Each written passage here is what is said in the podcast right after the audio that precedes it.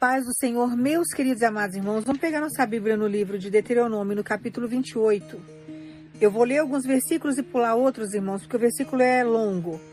Esse versículo, do versículo 1 até o versículo 14 de Deuteronômio 28, fala sobre a prosperidade e o que Deus dá para a vida daqueles que são obedientes a Ele.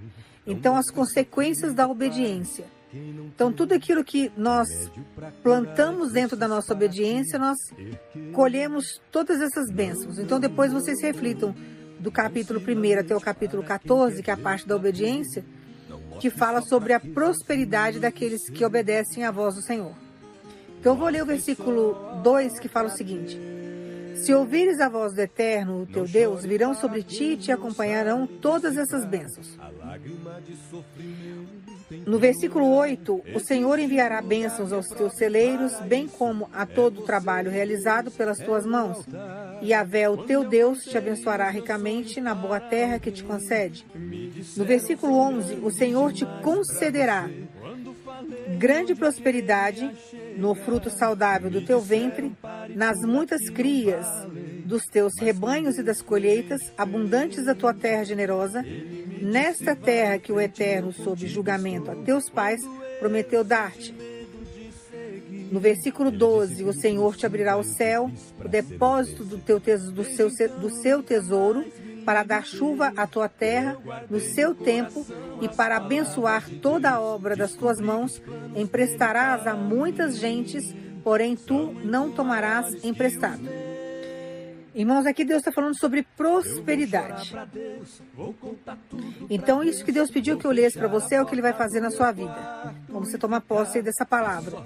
Eu quero, eu recebo e eu mereço as bênçãos de Deus. Você tem que se sentir merecedor, você tem que querer.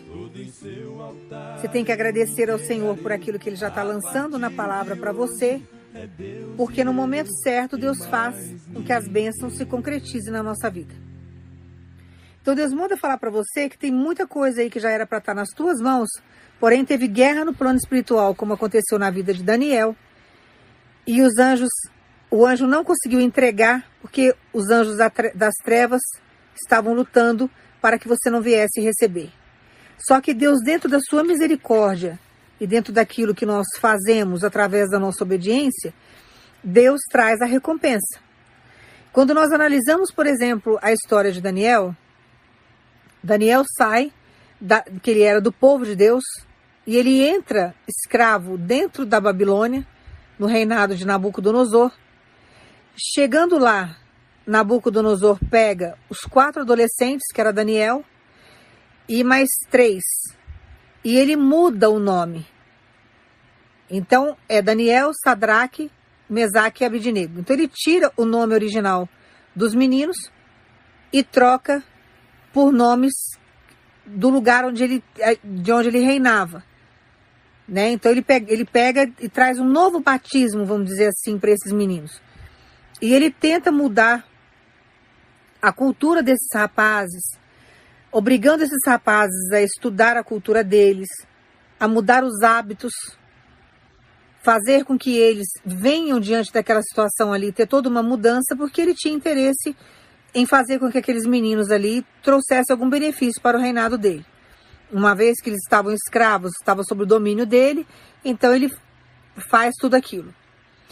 Mas eles ficam firmes ali com Deus e Daniel se impõe, principalmente com relação à alimentação. Ele não queria se contaminar com a comida, porque era fabricado de qualquer jeito, era produzido de qualquer jeito. Então ele não queria comer algo impuro, algo sujo.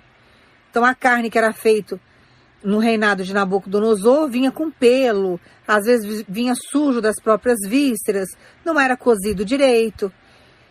E um alimento mal feito, um alimento que não é muito limpo, aquilo traz doença para a gente. Traz problema para o nosso corpo. Então ele não queria se contaminar com as coisas daquele lugar. Não era algo que fazia parte e não era igual à cultura que ele estava acostumado. Então ele, ele não se contaminou com aquilo ali. Então, diante de todo o sacrifício que ele passava, estando numa cultura diferente, estando ali como escravo, ele não foi se corrompendo, pelo contrário, ele permaneceu na presença de Deus.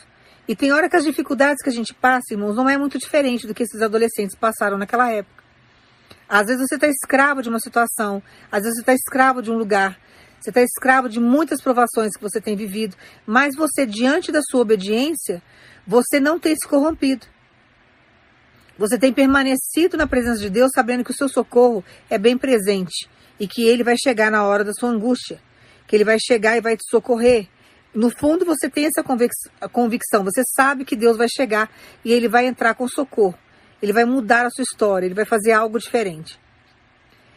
Então a gente vai caminhando com Deus e muitas situações Satanás vai provocando na nossa vida, vai criando determinadas dificuldades na nossa história, ele vai se impondo, trazendo medo, deixando a gente coagido diante de algumas situações, trazendo pessoas para fazer com que a nossa situação se torne mais difícil, vai levantando dentro dos corações ruins muita inveja, vem as perseguições baseadas na inveja, e assim a gente vai enfrentando vários obstáculos.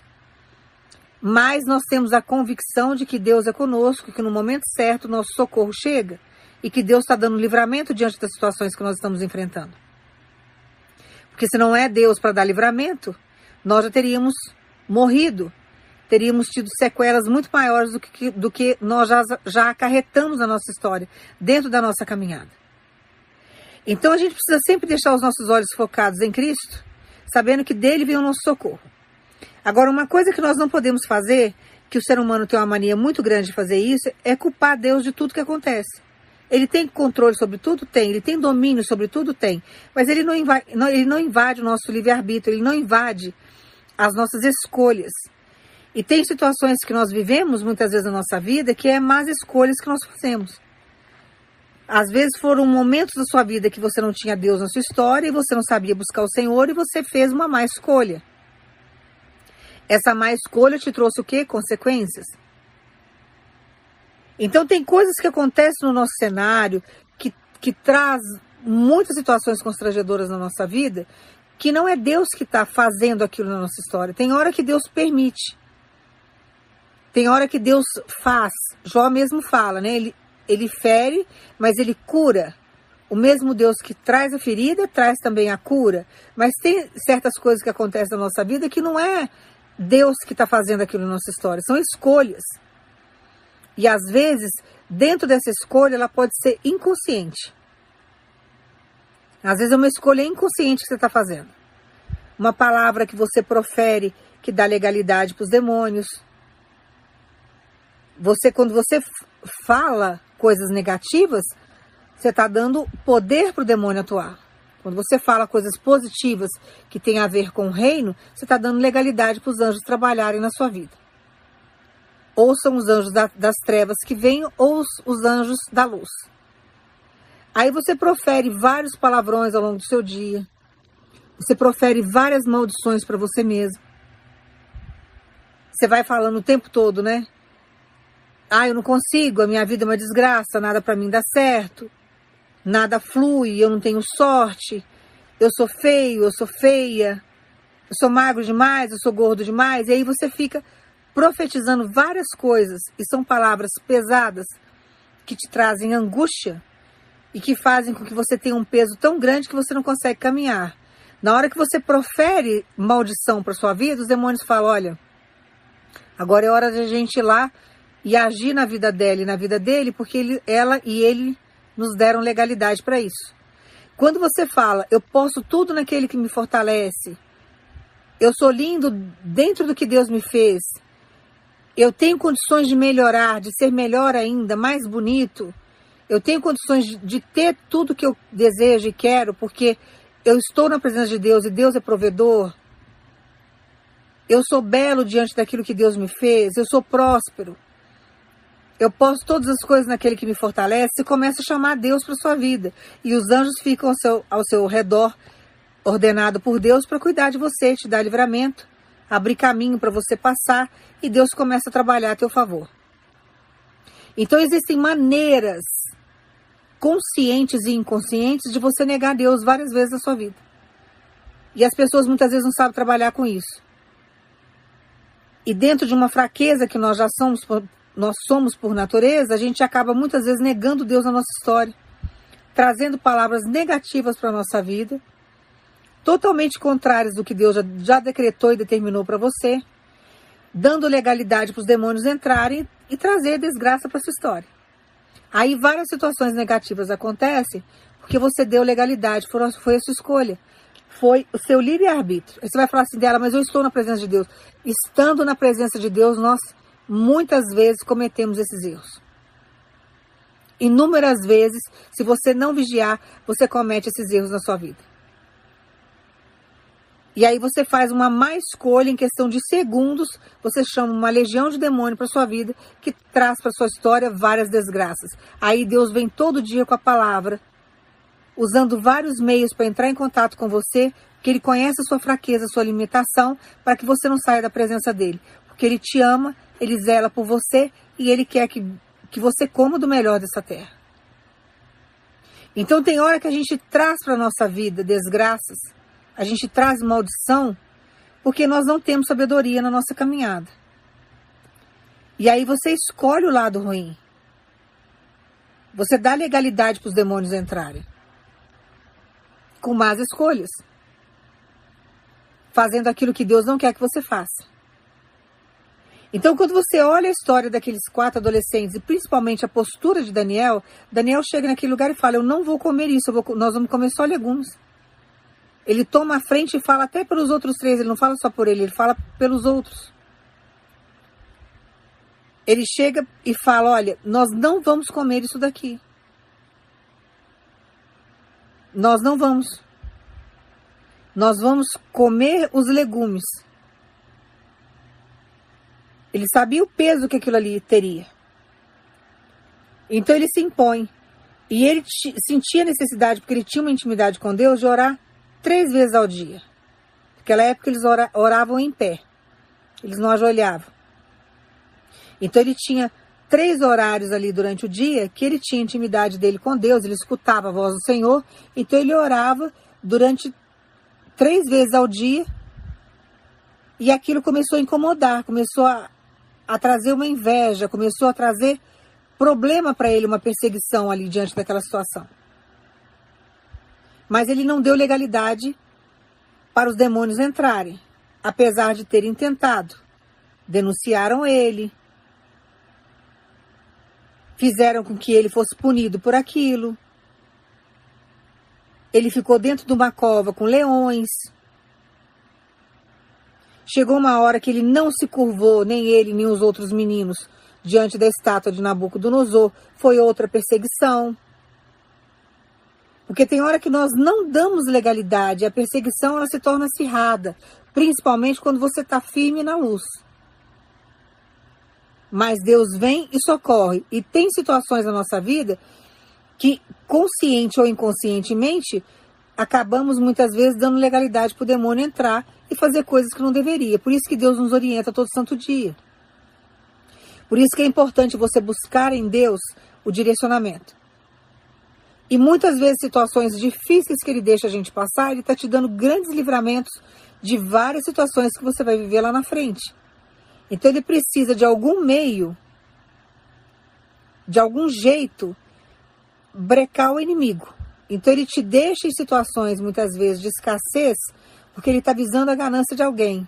Tem alguém perseguindo você, tem alguém tentando tirar algo de você, tem alguém pesquisando a tua vida para ver se pode tirar proveito daquilo que você tem. E às vezes Deus, Deus deixa você numa situação tão difícil para que você não seja, sabe, massacrado, para que você não seja perseguido, para que você não seja roubado, para que você não venha ser extorquido por alguém.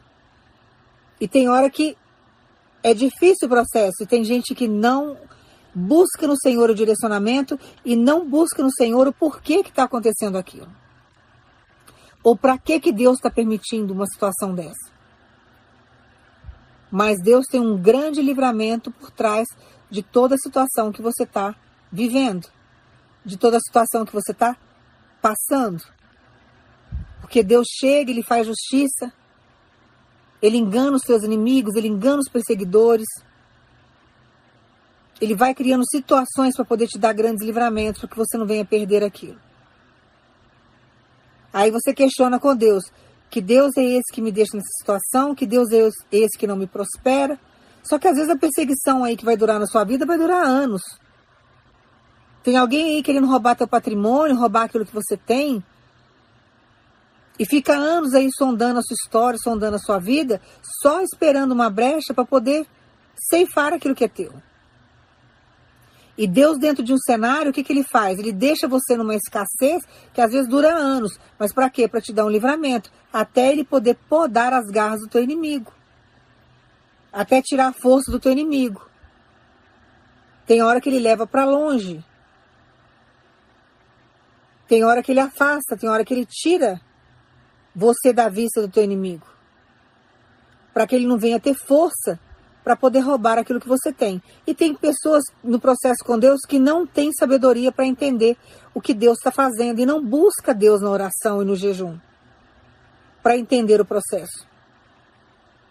Acha que Deus é ruim, que Deus está punindo, porque está acontecendo várias situações constrangedoras, porque os demônios vieram para matar, roubar e destruir, eles não são tolos, então eles vão fazer de tudo para você desacreditar da existência de Deus, vai fazer de tudo para você não prosseguir, prosseguir no processo que Deus tem com você, para que você não avance para o alvo, para que você desista da sua terra de Canaã. Falando para você que você nunca vai sair de um deserto, que você nunca vai sair de um vale, que você nunca vai sair do poço, que você nasceu para sofrer, que ninguém te ama, que você é a escória da sociedade. E assim ele vai criando várias situações constrangedoras para fazer você se desviar da fé. E tem hora que você, dentro de uma falta de sabedoria, dá legalidade para eles trabalharem. Acreditando na mentira, confiando mais no seu cenário do que no Deus que você serve, achando que você nunca vai sair do cenário que você está, que Deus te esqueceu na prova, que a sua vida não tem como mudar. Tem hora que você nem acredita no que Deus está te entregando. E assim você vai dando inúmeras legalidades para o demônio agir na sua vida. Por isso que Deus fala que o caminho é estreito, que nós precisamos vigiar. Temos que ser prudentes, atentos, mansos como a pomba e prudentes como uma serpente. Porque se você for uma pessoa esquentada, e você não tiver sabedoria, se você não for calmo como uma pomba, por exemplo, você vai ser uma pessoa extremamente agressiva o tempo todo. Que está sempre à flor da pele, colocando sempre os problemas acima de tudo. Você vai estar tá sempre em contenda com alguém. Você vai estar tá sempre agindo como o inimigo quer. É Deus trazendo paz para o seu coração, acalmando você diante da caminhada e você dando legalidade para os demônios dominarem você ao ponto de você querer pegar alguém pelo cabelo, querer jogar tudo fora, não lutar mais pelos seus sonhos, porque eles te trazem confusão, transtorno, e assim a gente vai caminhando. Então nós não podemos atribuir a Deus a culpa de toda desgraça que acontece na nossa vida, porque o caminho não é esse. E isso não condiz com a verdade. Tem muita coisa que acontece que é a escolha errada que a gente faz. Quando você não se mantém tranquilo diante de algumas situações, você toma atitudes precipitadas. E essas atitudes vão acarretar consequências lá na frente. E às vezes consequências imediatas.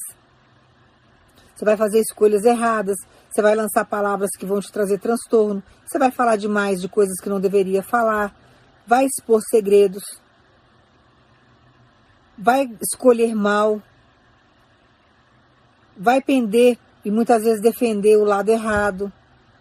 Então nós temos que ter muita sabedoria e buscar em Deus a sabedoria, porque Ele é a sabedoria para que a gente possa avançar para tudo aquilo que Ele tem para nos entregar e não atribuir a Deus toda a desgraça que acontece. Quando acontece várias desgraças no mundo, as pessoas atribuem sempre a culpa no Senhor. Mas quantos corações estão distantes de Deus? No meio de trilhões de pessoas, tem os corações que servem ao Senhor e que busca o refúgio, o socorro em Deus. Mas tem muitos corações que estão distantes. Aí o homem faz um monte de coisa sem a orientação de Deus, mexe na natureza de uma forma desenfreada, faz um monte de coisa, constrói casa onde não deve construir, faz sabe, dutos que não deveria fazer em determinados lugares. Mexe na natureza sem a orientação do Senhor, uma hora as consequências vêm. Aí, quando acontecem as catástrofes, acontecem as coisas, a culpa sempre é de Deus. Deus está permitindo? Tá. As pessoas esqueceram da existência dele, não buscam a presença dele para aquilo que precisa. Aí, na hora que a desgraça vem, a culpa sempre fica no Senhor. Mas na hora que Satanás está induzindo, na hora que Satanás está oferecendo, na hora que Satanás está querendo desviar do caminho, não pensa duas vezes antes de seguir o caminho largo. Não busca em Deus a direção. Aquele caminho está confortável, está bonito, está brilhante, então vamos para lá. Ali é fácil. Uma hora as consequências vêm. Uma hora as coisas acontecem. Uma hora a cobrança chega para todo mundo. Então as pessoas caminham em passos largos, em portas largas, começam a fazer coisas sem a orientação de Deus e uma hora se complica, que a cobrança vem. Então atribuir Deus de toda a desgraça que acontece e esquecer que o homem tem um livre-arbítrio e que o homem faz escolhas e às vezes escolhas erradas, isso ninguém questiona, mas na hora que acontecem as coisas, a culpa sempre é de Deus. Só que o nosso Deus ele é provedor, é um Deus socorrista, é um Deus que cuida do povo dele nos mínimos detalhes. É um Deus que dá grandes livramentos. Então se apegue sempre a Deus que é melhor. Analise muitas coisas que acontecem na sua vida diante de escolhas que você já fez. E tem levantes que eu já falei para vocês, eu expliquei no início da palavra. Tem levantes que Deus muitas vezes ele permite, às vezes acontece, mas ele sabe da sua retidão. Como aconteceu com Daniel. Foi perseguido, foi humilhado, tinha inveja. Colocaram os meninos dentro de uma fornalha, colocaram ele dentro de uma cova cheio de leões, famintos, colocou. Colocaram. Porém, Deus foi lá e socorreu. Deus sabia da retidão daquele povo. Deus sabia que eles estavam ali aguardando em Deus. Deus sabia que ele orava três vezes ao dia, buscando a presença dele, que ele confiava no Senhor. Então Deus manda dizer para você: problemas passam, problemas eu resolvo, eu tenho poder para tudo. E não vai ser nenhuma artimanha do inimigo que vai confundir você ao ponto de, de fazer você desviar do caminho, ao ponto de fazer você desistir das, das suas promessas, dos seus sonhos, porque Deus está chegando para te socorrer. Então ele manda dizer para você que dentro da sua obediência, dentro da sua renúncia, está chegando o socorro dele. Ele está derramando as bênçãos para aquele agora que obedece. É o, é o que está chegando para sua vida que eu li para você na palavra. Ele vai visitar os teus celeiros. Agora vai ter multiplicação. Agora ele está chegando para derramar as bênçãos dele sobre a sua vida. Agora é hora de você prosperar. Quando você olha lá no versículo 14, lá no, no finalzinho lá do capítulo, ele fala, ele fala: não desvie nem para a direita nem para a esquerda, mas mantenha-se num caminho reto, porque ele está contigo. Então não tem nada perdido diante do processo que você está vivendo. Não existe barreiras para Deus. Ele tem como chegar agora no seu cenário e socorrer você de uma forma sobrenatural. O que ele está chegando agora é com coisas grandes, é a abundância que ele está trazendo. Porque ele sabe que muitos aqui que vão assistir essa pregação, você está com dívidas enormes para serem pagas. Você precisa honrar os seus compromissos. Você precisa de um socorro urgente. Você precisa mudar de casa com urgência. Você precisa se locomover com urgência. Você precisa ter recursos para que você entre com processos judiciais com urgência. Você precisa de um tratamento médico caro com urgência. Você precisa com urgência de medicações para que o seu tratamento siga adiante e que você venha atingir mais para frente uma grande cura. Deus sabe de todas as necessidades que você tem. Então ele manda dizer para você: acalme teu coração em mim, porque eu estou contigo. E você tem aguardado em mim com paciência. Você tem esperado o meu socorro e você não ficará envergonhado diante de nenhuma situação, porque eu não vou deixar.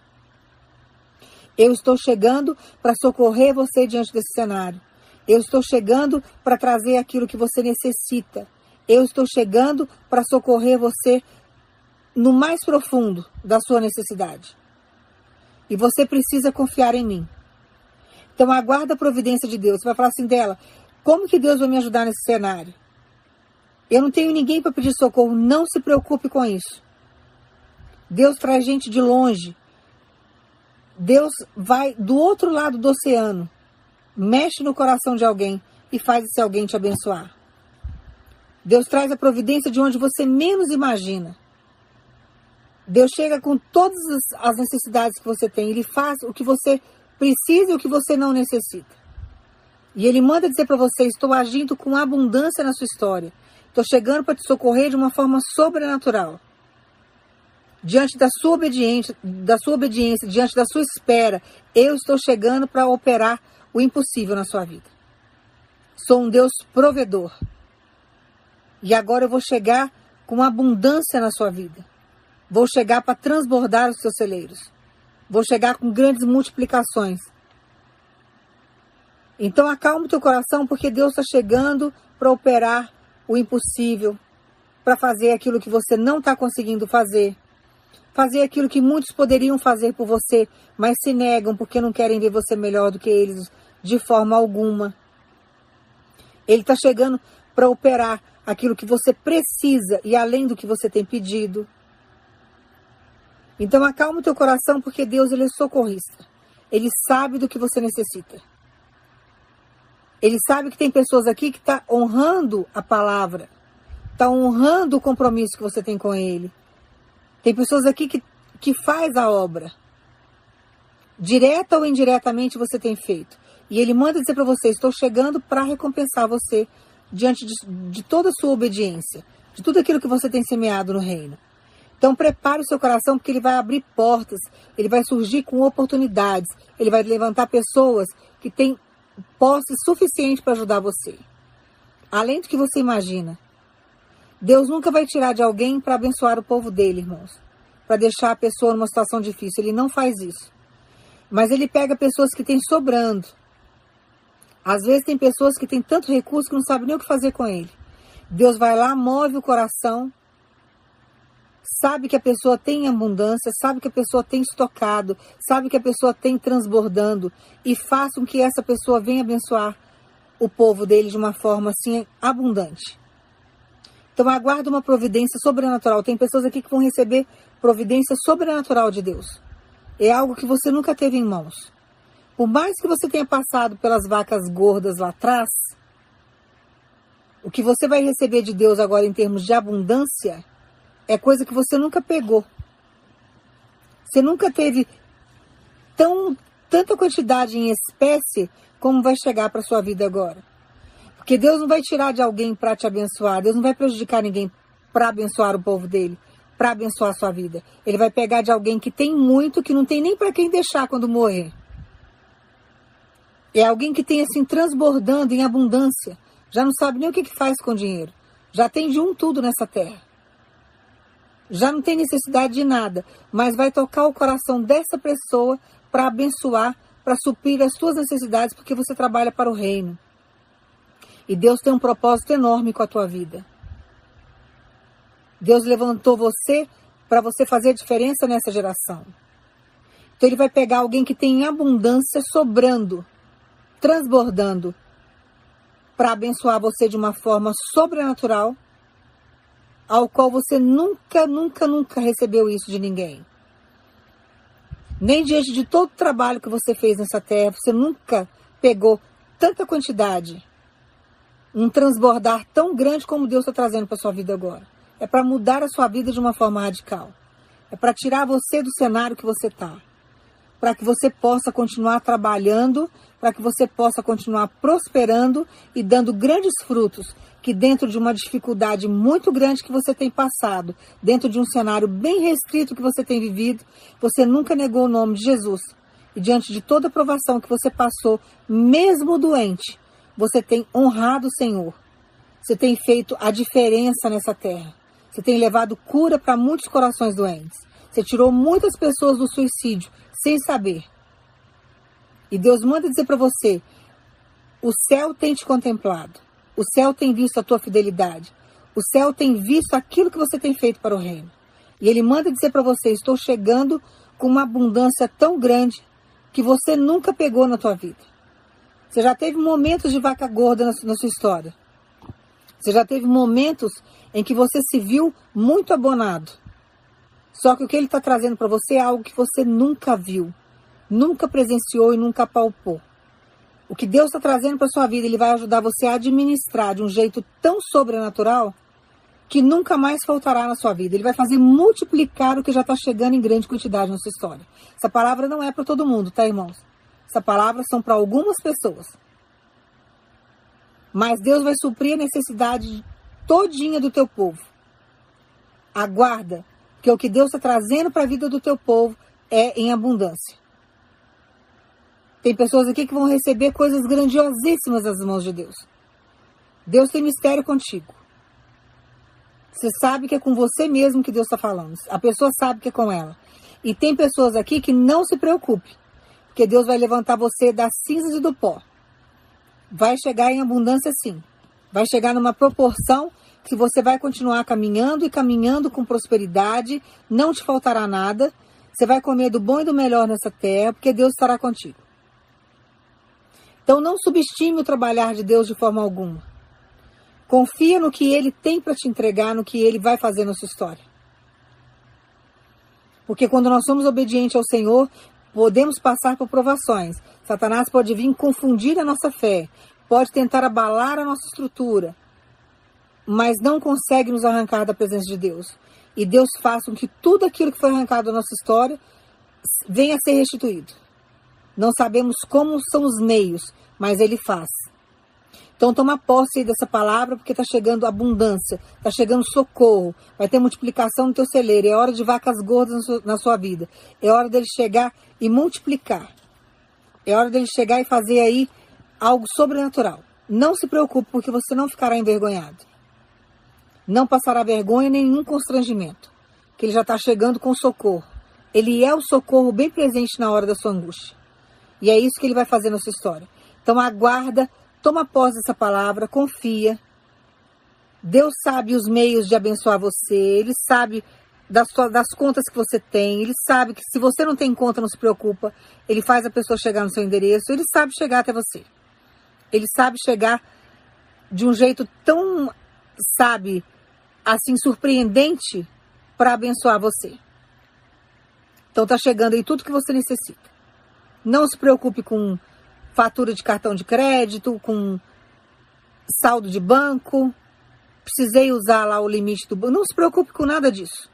Descansa, que a providência que você necessita já está chegando na sua história. Toma posse aí.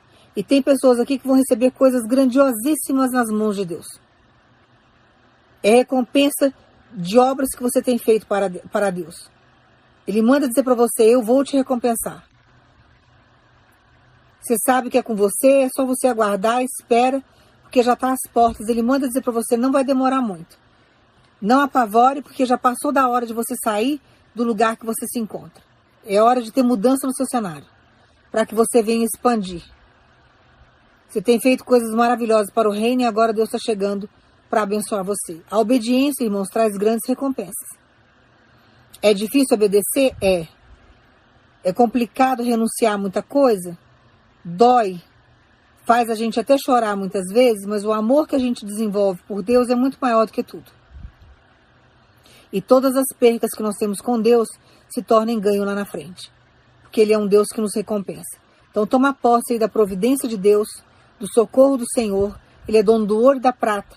Ele manda dizer para você: acalme teu coração, porque você não ficará envergonhado. Vai vir para transbordar, vai vir para sobrar, você vai ajudar até quem está ao seu redor que está necessitado. Toma posse aí dessa palavra.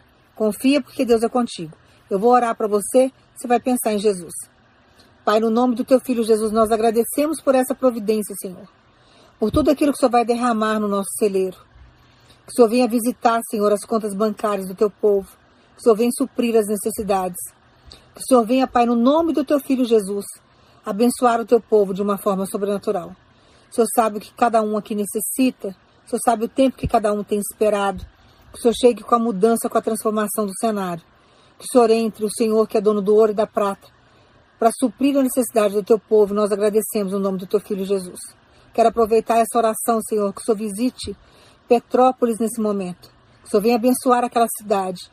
Que o Senhor venha suprir a necessidade de cada um. Que o Senhor venha dentro da sua misericórdia, Senhor, acalmar os corações dos aflitos daquelas pessoas que perderam seus entes queridos. Que o Senhor venha entrar com socorro naquela cidade, Senhor. Que o Senhor venha abençoar os nossos irmãos. Que o Senhor venha, Pai, no nome de Jesus, operar o possível, operar o milagre, fazer aquilo que só o Senhor pode. Que o Senhor seja um Deus socorrista nesse momento da dificuldade daquela cidade.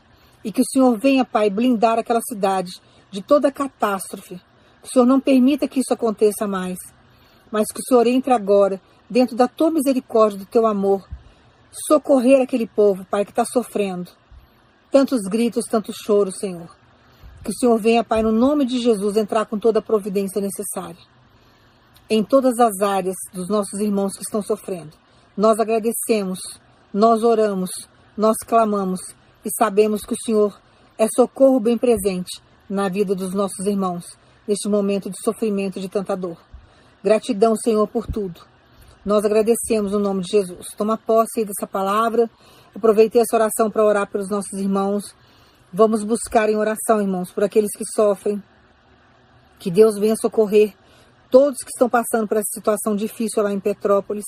Que Deus venha abençoar todas as famílias e acalmar os corações daqueles que perderam as pessoas que amavam. Deus está no controle, Deus está cuidando e que Deus venha entrai com a misericórdia dele e toma posse da sua, da sua vitória, da providência que está chegando. E creia na palavra de Deus porque ela é viva. Tem providência de Deus chegando sobre a sua vida. Toma posse da sua vitória no nome de Jesus. Que Deus abençoe. A paz do Senhor, meus queridos e amados irmãos. Vamos pegar nossa Bíblia no livro de Lucas, capítulo 1, versículo 37, que a palavra fala o seguinte: Porquanto para Deus não existe nada que ele seja impossível. Quando nós lemos o versículo 37, a palavra fala o seguinte: Diante disso, declarou Maria: Eis aqui a serva do Senhor, que se realiza em mim tudo conforme a tua palavra. Em seguida, o anjo partiu. Aqui é quando o anjo desce para anunciar a vinda de Jesus. Ele chega para Maria e conta para Maria que ela vai ficar grávida do Espírito Santo. Então ela chega e fala para o anjo que seja feita a vontade de Deus nela. Ela dá entender ali que ela aceitou os desígnios de Deus e que seja feita a vontade do Senhor sobre a vida dela. Então, essa atitude de Maria, quando a gente analisa, é uma entrega muito grande, uma fé muito grande, porque os processos de Deus não são fáceis. O que Deus tinha oferecido para Maria ali era um privilégio de ficar grávida do Messias, ser mãe de Jesus, escolhida no meio de várias milhares de pessoas e várias milhares de mulheres, Deus escolheu justamente ela. Escolheu exatamente ela para que ela ficasse grávida do Espírito Santo do Senhor, que era algo sobrenatural, era um milagre que estava acontecendo ali, e que ela viesse ter ali a missão de cuidar de Jesus, que tinha uma vinda extremamente importante sobre essa terra, era o único filho de Deus, era a vinda do Messias, já se falava de Jesus já desde o início do mundo, já se falava. Quando você olha o livro de, Isa de Isaías, lá já se falava da vinda de Jesus. Então ele já era já é, esperado, é, desejado pelas gerações anteriores. Já se falava dele no Antigo Testamento. Então era uma missão extremamente importante que Deus tinha colocado nas mãos de Maria. Só que Deus nunca dá um fardo maior do que o que a gente possa suportar. Você vai falar assim, mas por que o que, que Maria tinha de especial para que ela fosse escolhida por Deus para gerar Jesus? A força diante do propósito que Deus tinha. Porque se Deus colocasse nas mãos de qualquer outra mulher esse propósito, no profundo, Deus sabia que as outras mulheres não teriam a capacidade que ela teve de suportar as perseguições, de cuidar de Jesus, de passar pelo processo da crucificação. Então ele sabia toda a estrutura que ela tinha para suportar aquela missão, aquele processo e aquela aquela aquela promessa que ele tinha diante de tudo aquilo que ele iria fazer. Então ele chega para mim, ele chega para você e lança promessa na minha vida e lança promessa na sua. O processo vai ser árduo. Maria já teve que começar a passar por um processo ali de perseguição já na gravidez. Já tinham pessoas de olho no nascimento de Jesus, com o intuito de ceifar, de ceifar usado pelos demônios, mas com o intuito de matar. Então, ela passou por processos difíceis ali que muitas mulheres, quando está grávida, quem já passou por gravidez sabe que o processo é difícil, é um processo árduo. E ela não podia ser vista, ela não podia ficar exposta. Não era uma gravidez que ela poderia sair falando para todo mundo. Corria o risco. Já existia uma perseguição. Então Deus deu um, um, um, uma promessa na mão de uma mulher que ele sabia que ele poderia contar com ela, que ela faria de tudo para poder cuidar de Jesus, que tinha uma missão tão importante nessa terra, de trazer a salvação para as gerações que já, já tinham existido e para as gerações que estavam por vir.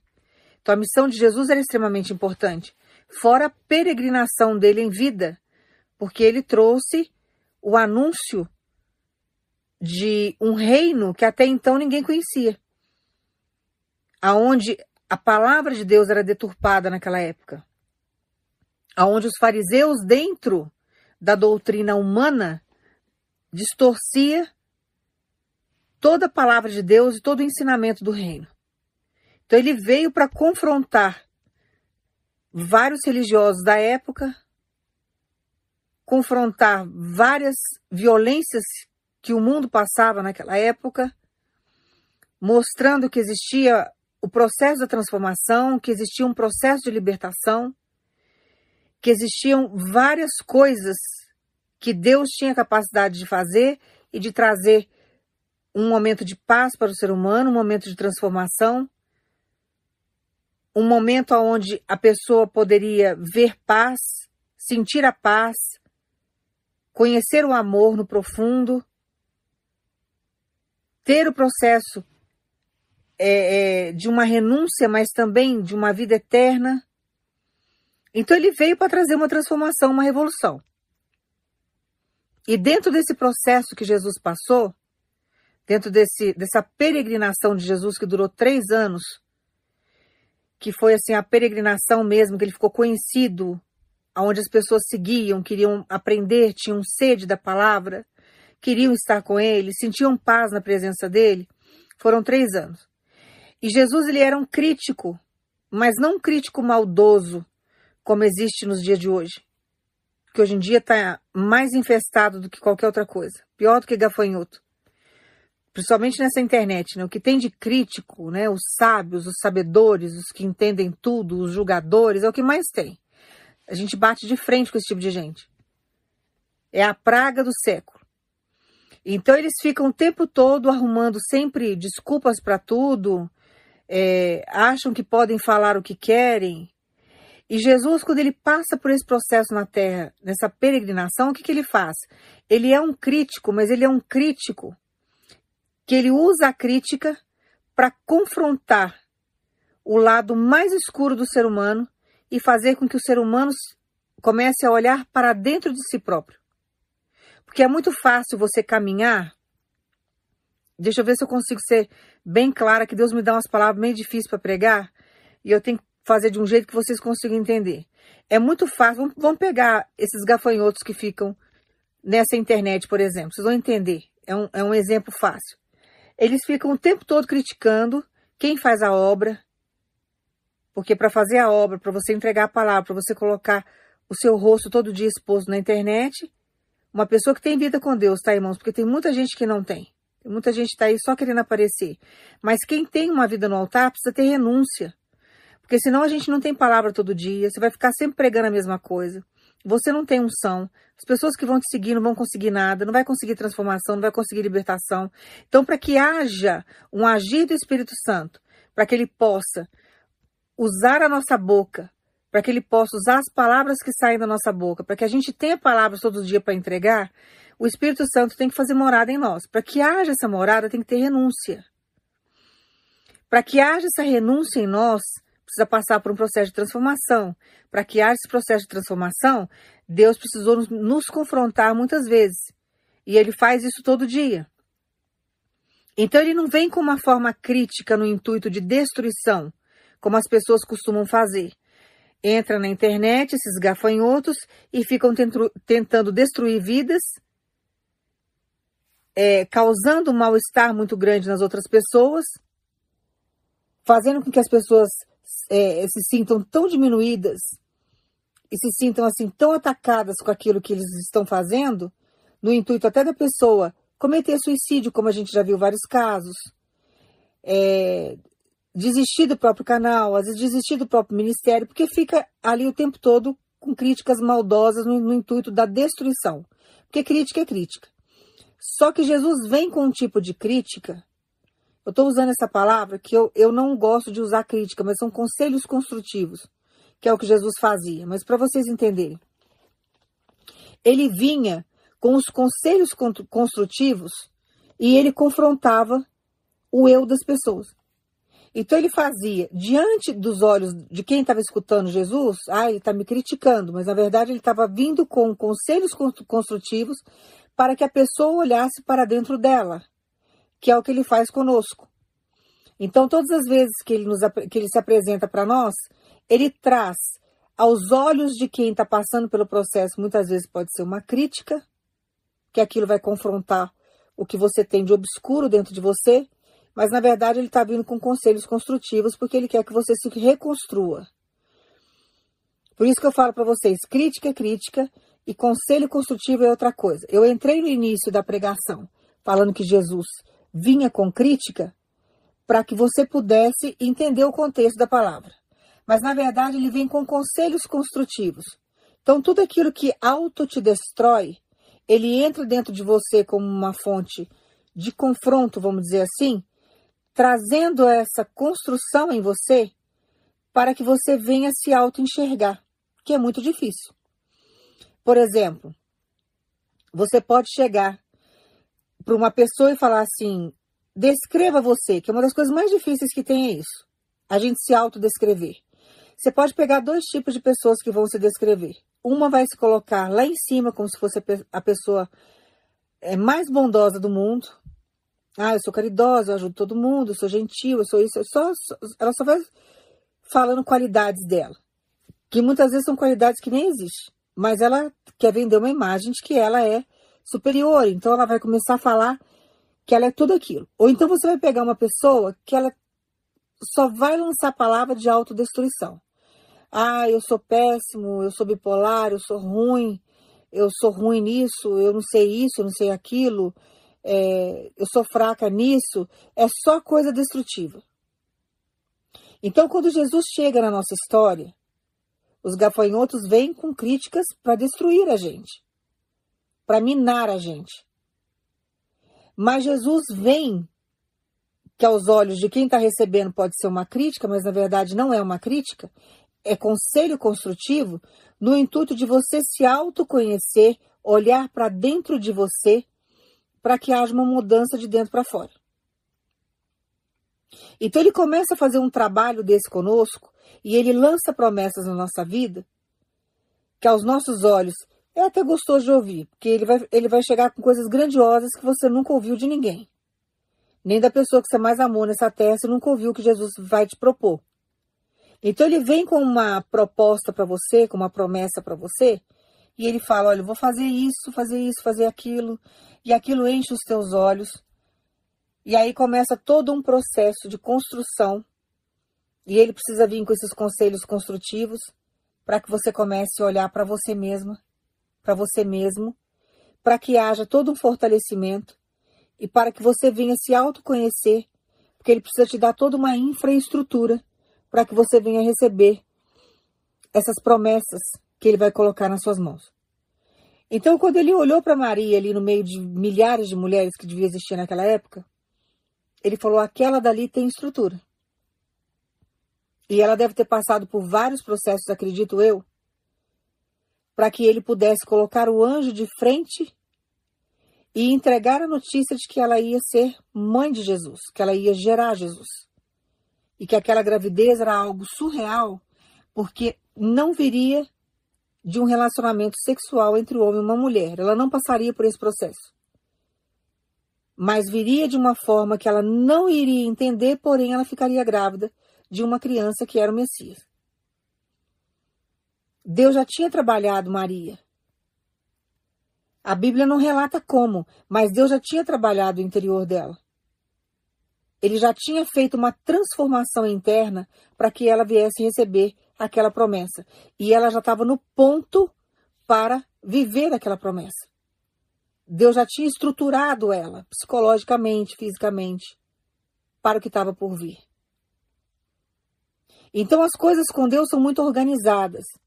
As coisas com Deus têm todo um fundamento. E tem muitas situações que nós passamos na nossa vida que existe um propósito. Quando o anjo chega para Maria e fala: Olha, você vai conceber do Espírito Santo uma criança, ela tinha um compromisso de casamento com um homem que Deus já conhecia o interior de José. Deus já sabia que ele podia contar com José para aquela missão ao qual ele também poderia contar com Maria.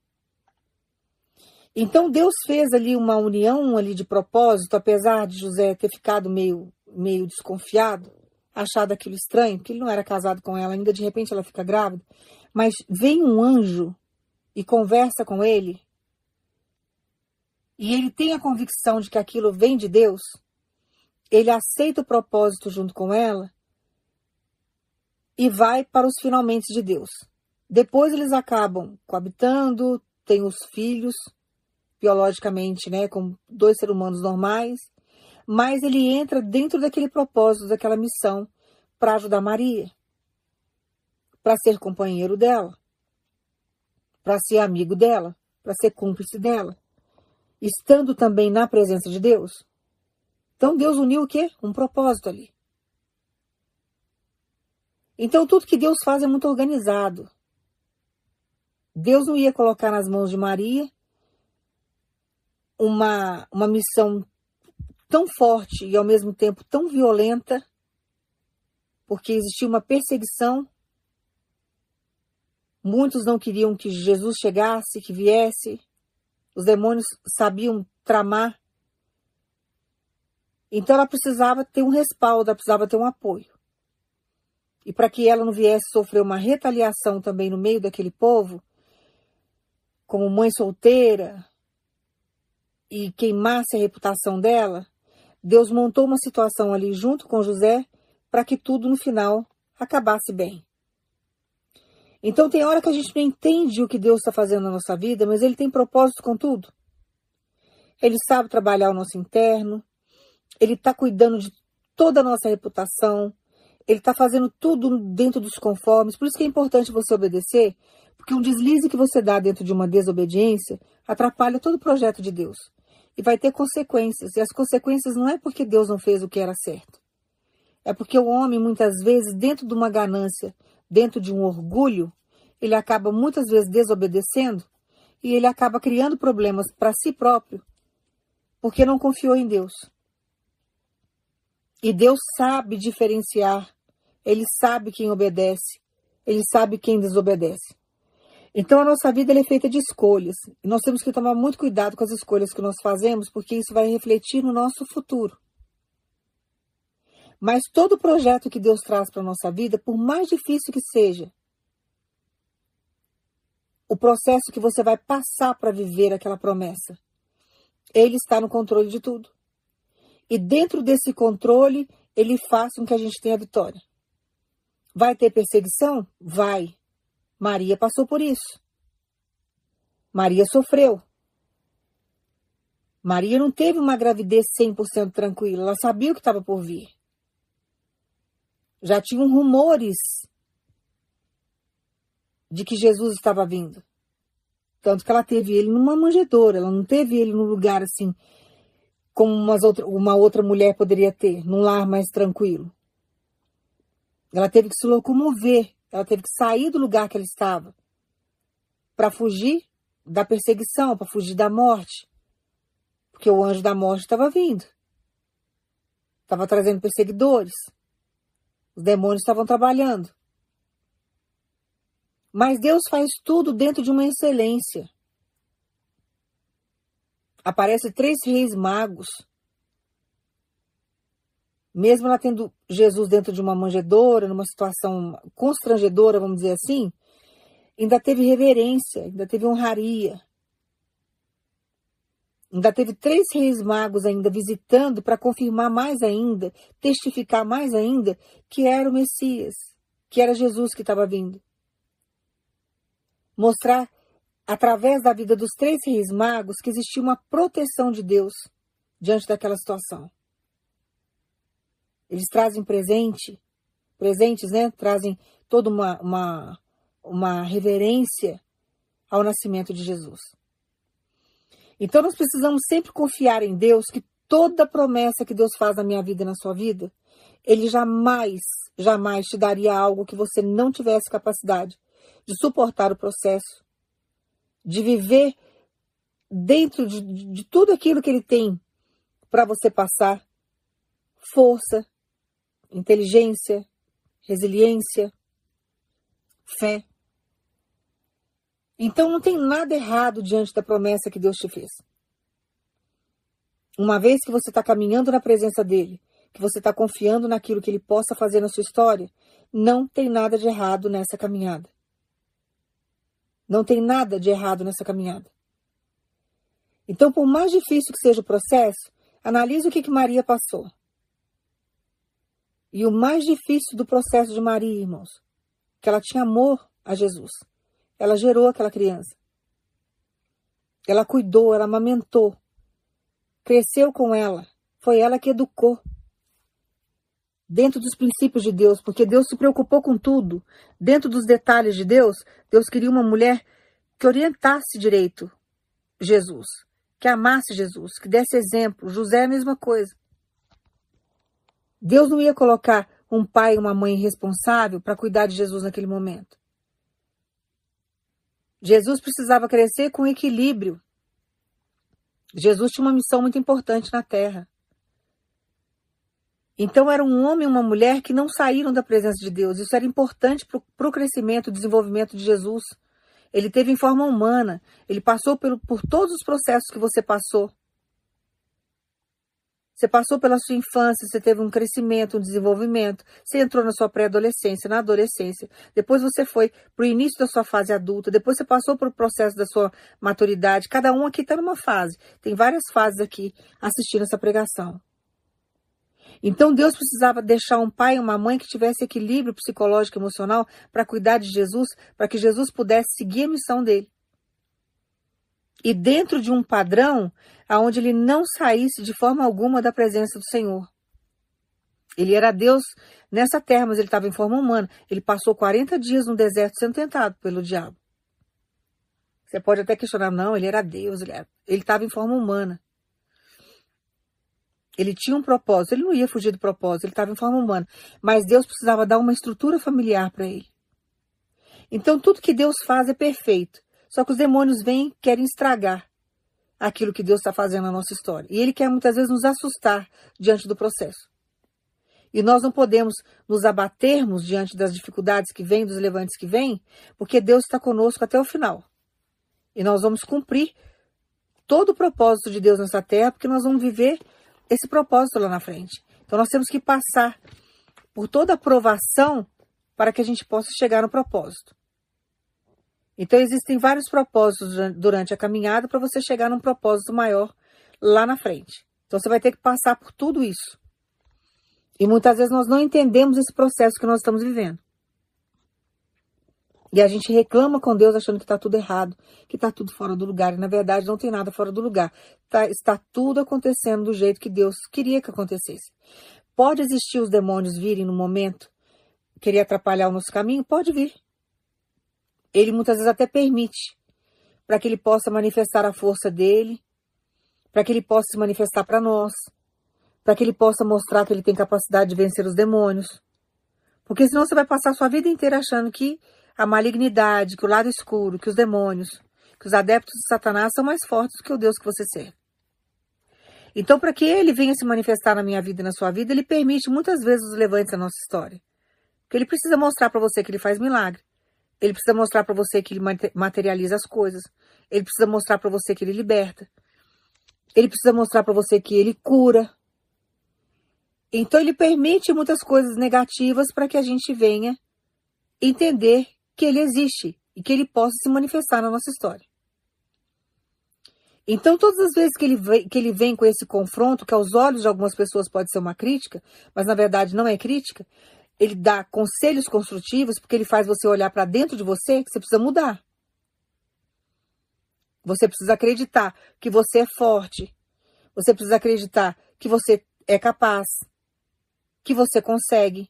E ele jamais vai entregar uma promessa na sua mão, por maior que seja, entregar nas suas vidas, na, na, na sua vida, e falar: olha, é, eu vou entregar para você essa promessa, só que você não tem capacidade para cumprir todo o trajeto até você viver e você não vai ter capacidade para viver isso. Ele não vai fazer isso, irmãos. Ele vai entregar algo na minha mão, na sua mão, que nós temos capacidade de viver, que foi o que ele fez com Maria. Ele entregou uma missão para Maria grandiosíssima, um privilégio de gerar, de gerar Jesus. Só que ela não tinha superpoderes, como esses super-heróis que você vê. Ela era uma pessoa que ela tinha as limitações dela, porém ela tinha um poder muito grande com ela, que era o Deus que ela servia, que ela acreditava. Que é o mesmo Deus que acompanha você e me acompanha todos os dias.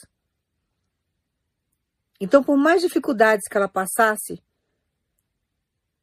por mais que ela sofresse, Deus estava com ela o tempo todo.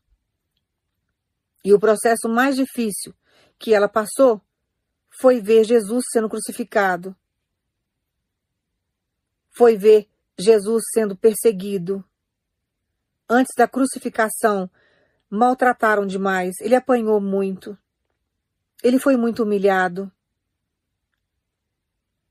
Arrancaram pedaços da carne dele. Ele sofreu, assim, retaliações humanas absurdas. Absurdas, que talvez nós não teríamos a força que ele teve para suportar tantas feridas, tantas surras, tanta maldade. E ela vendo aquilo. Imagina você que é mãe, que é pai, vendo seu filho e sua filha passar por um processo desse. Você aguentaria assistir isso? E depois você vê seu filho ou sua filha pendurado numa cruz? Vivo, com as mãos pregadas naquela madeira? Imagina o que, que essa mãe não sofreu. Imagina o que, que esse pai também não sofreu vendo tudo isso. Então Deus não ia dar uma missão para ela que ela não pudesse suportar, uma promessa para ela que ela não pudesse viver. E depois de todo aquele sofrimento que ela passou, Jesus ressuscitou no terceiro dia e se apresentou para ela. Imagina a alegria dela vendo o filho dela ressuscitado. E ele se apresenta para os apóstolos, se apresenta para ela. É mais uma confirmação da divindade dele, que ele era Deus, que ele era o Messias. Deus traz recompensas depois do sofrimento. Então ele permite muitas coisas na nossa vida, mas depois do sofrimento ele traz a alegria para a gente.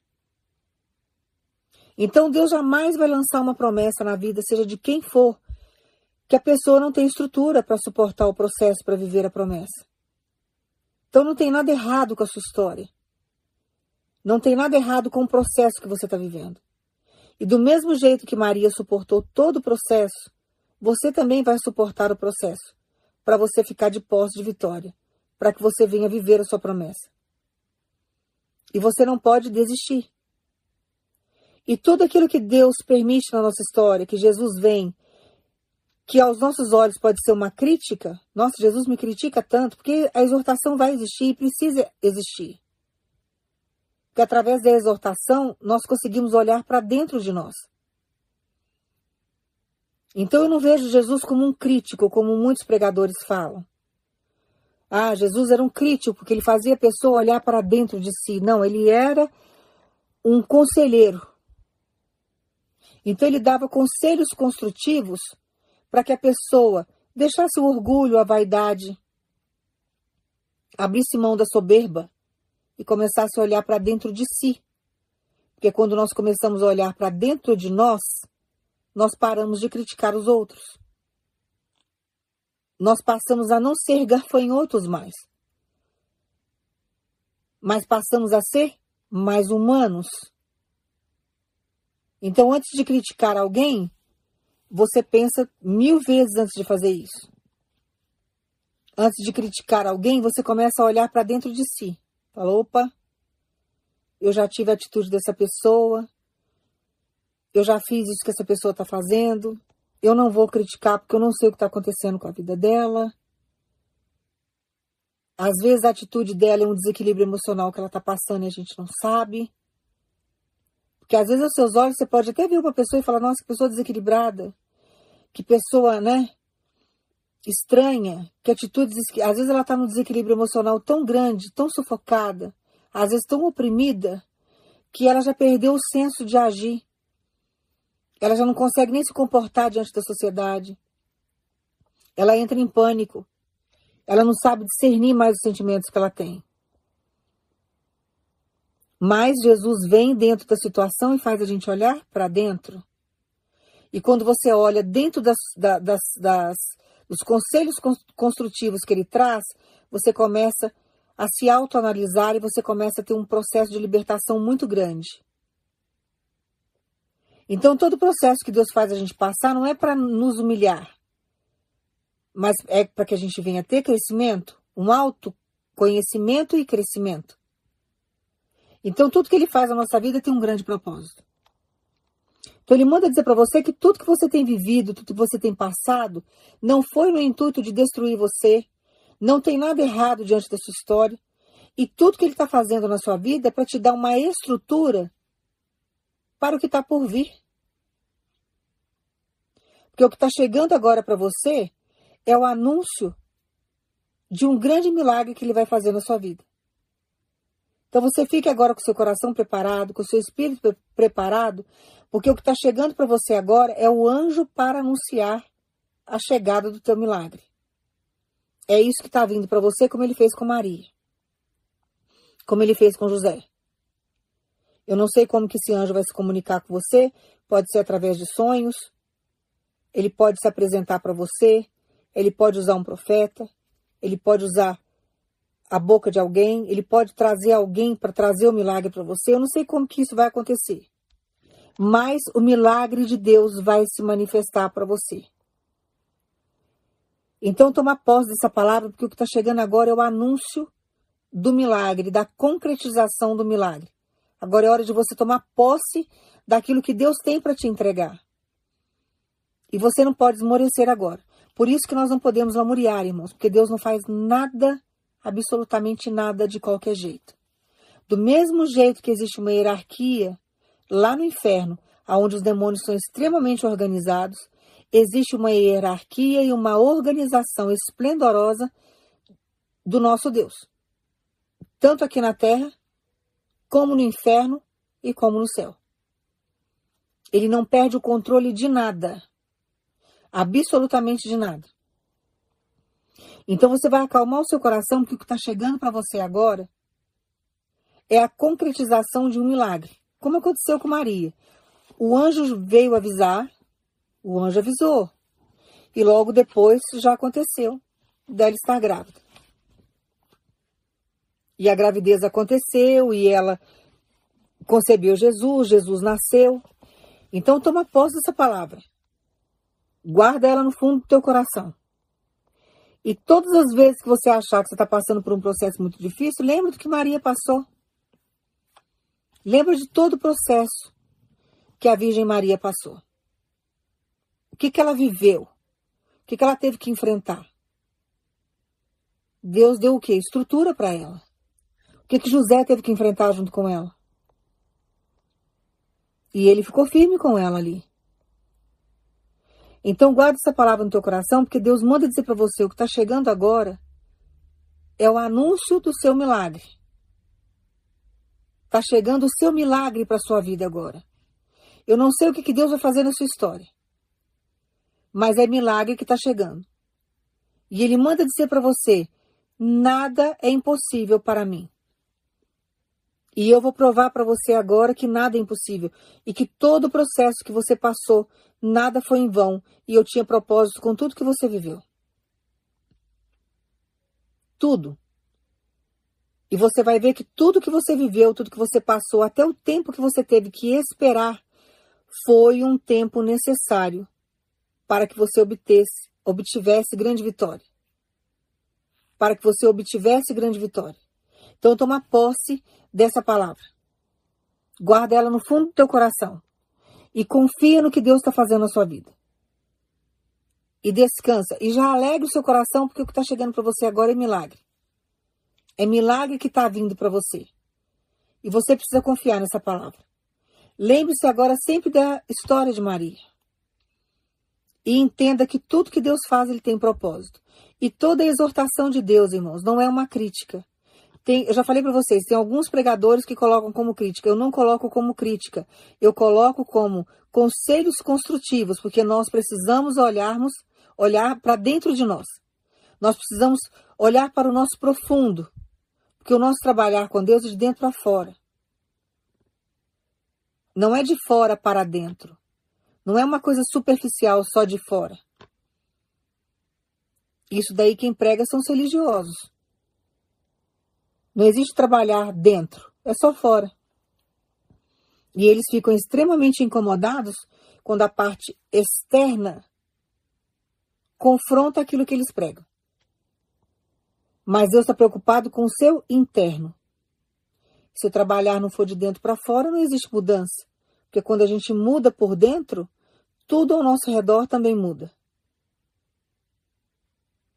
Agora, se os olhos da pessoa é doente, não adianta. Ela vai ver tudo errado, ela vai ver tudo doentio, ela vai ver defeito em tudo, ela vai ver pecado em tudo.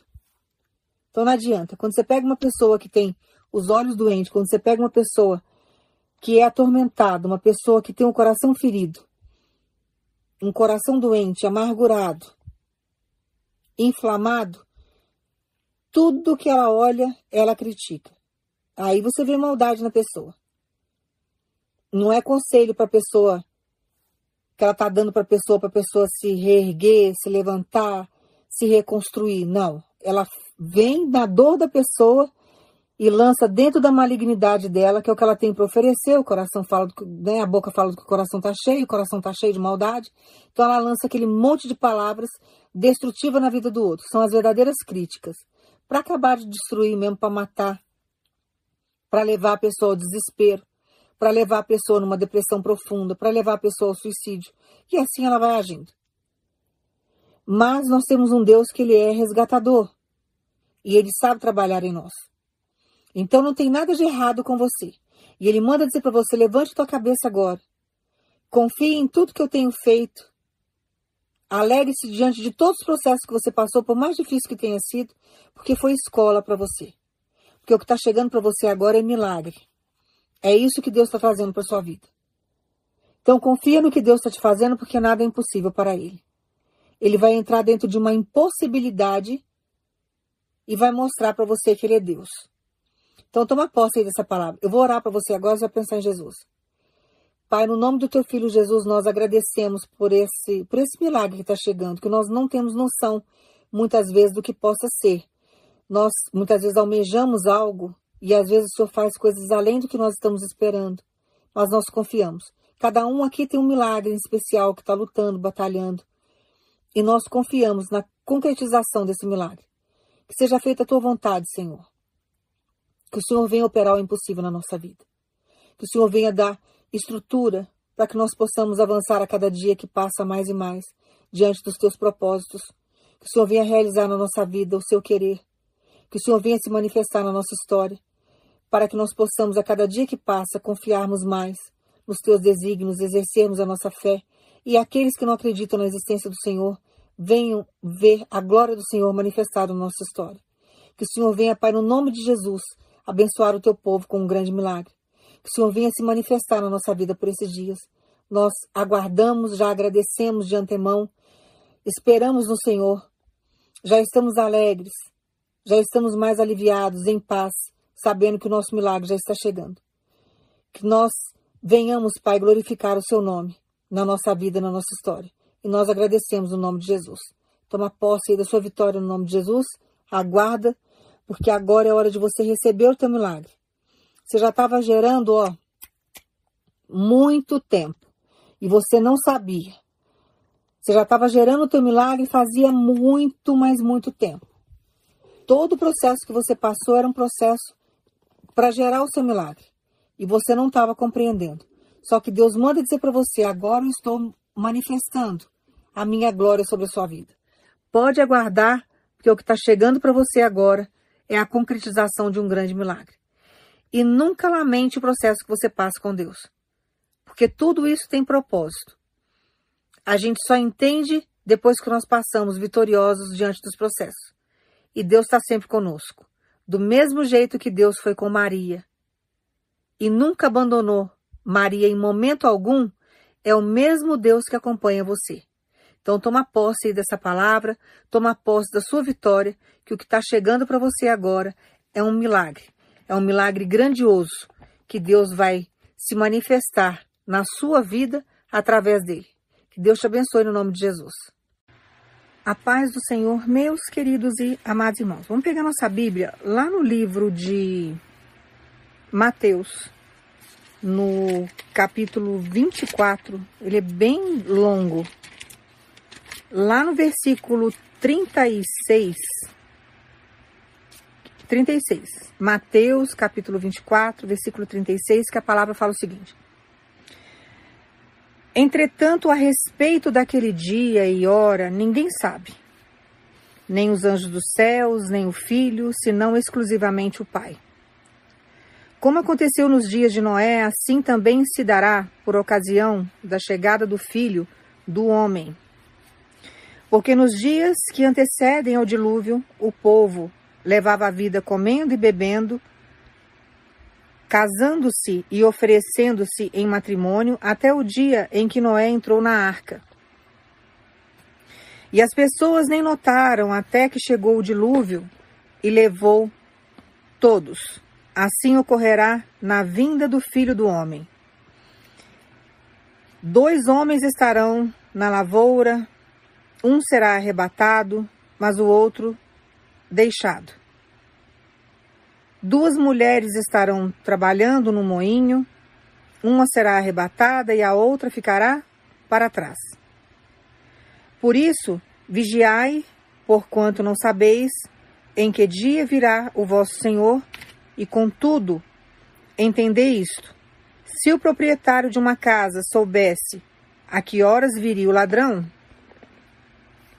se colocaria em sentinela e não permitiria que a sua residência fosse violada. Portanto, ficai igualmente vós alertas, pois o filho do homem virá no momento em que menos esperais. Irmãos, essa palavra aqui fala exatamente que nem Jesus sabe quando ele vai voltar. Os anjos não sabem, Jesus não sabe, só Deus sabe. E está tendo muita espe especulação aí na, na, na, internet e nós precisamos tomar muito cuidado com isso. Por quê? Porque as pessoas vão à loucura diante de algumas situações. Tem pessoas que não sabem lidar muito com os mistérios bíblicos. E tem pessoas que não estão na presença de Deus de uma forma muito firme e começam a se assustar com essas profetizações. Então Deus pediu que eu entrasse na palavra, eu vou entregar para os irmãos aquilo que Deus está pedindo, mas para ressaltar isso também, porque nós não sabemos. Então, falar que ah, agora essa é a geração do arrebatamento, essa é a geração que Jesus está voltando, essa é a geração. Começa as pessoas a entrarem num pânico tão grande, tão grande, que pode ser que seja nessa geração. mas pode ser também que não seja, nós não sabemos. Então nós temos que trabalhar preocupados sempre com a nossa individualidade com Deus, com a nossa salvação, porque ela é individual. Então não existe essa situação que as pessoas pregam. Ai, a salvação, todos já são salvos. Todos já estão salvos. Não tem como tirar a salvação de ninguém. Irmãos, Jesus, ele lançou a palavra para muitas pessoas. Ele fala, faz o id para todas as criaturas. Fale, fale do amor, fale para todos. Se a salvação fosse para todo mundo, por que, que ele daria um trabalho tão árduo para a gente? E por que, que muitos ficariam na presença dele e outros não ficariam se a salvação ela é individual para todo mundo?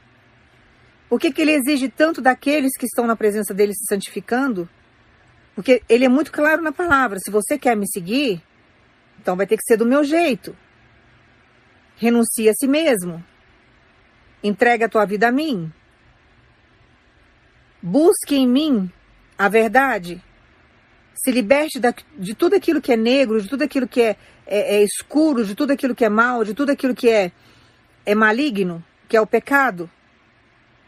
Venha para a luz. Fique aonde é claro. Vou te dar visão de tudo. Então ele começa a falar, ele começa a ensinar e ele começa a nos moldar. Quando você entra nessas pregações que fariseu que gosta muito de tocar esse terror, nós temos que tomar muito cuidado porque isso nos trava. E nós temos que entender que nós temos um tempo nessa terra, uma data que você nasceu e uma data que você será recolhida, o qual você não sabe. O momento que você vai morrer é outro mistério. Nós não sabemos o momento em que Deus vai nos recolher. Então, o período que você está tendo do milagre do respirar, do acordar todo dia, você pode até acordar com dor, você pode acordar com problemas, mas você está na presença de Deus. E ele fala: Eu venci o mundo, você também vencerá. Você terá aflições, mas o seu fardo comigo se tornará, se tornará leve. Então nós temos que ter todas essas convicções, todas essas convicções, quando nós caminhamos com Deus. Sabendo que Ele está conosco o tempo todo. E não entrar nessa neura, nessa preocupação, nessa, nessa é, nessa situação complicada que as pessoas ficam de pregar algo que vai tocando terror na vida de muita gente e muita gente despreparada espiritualmente que começa a entrar em pânico.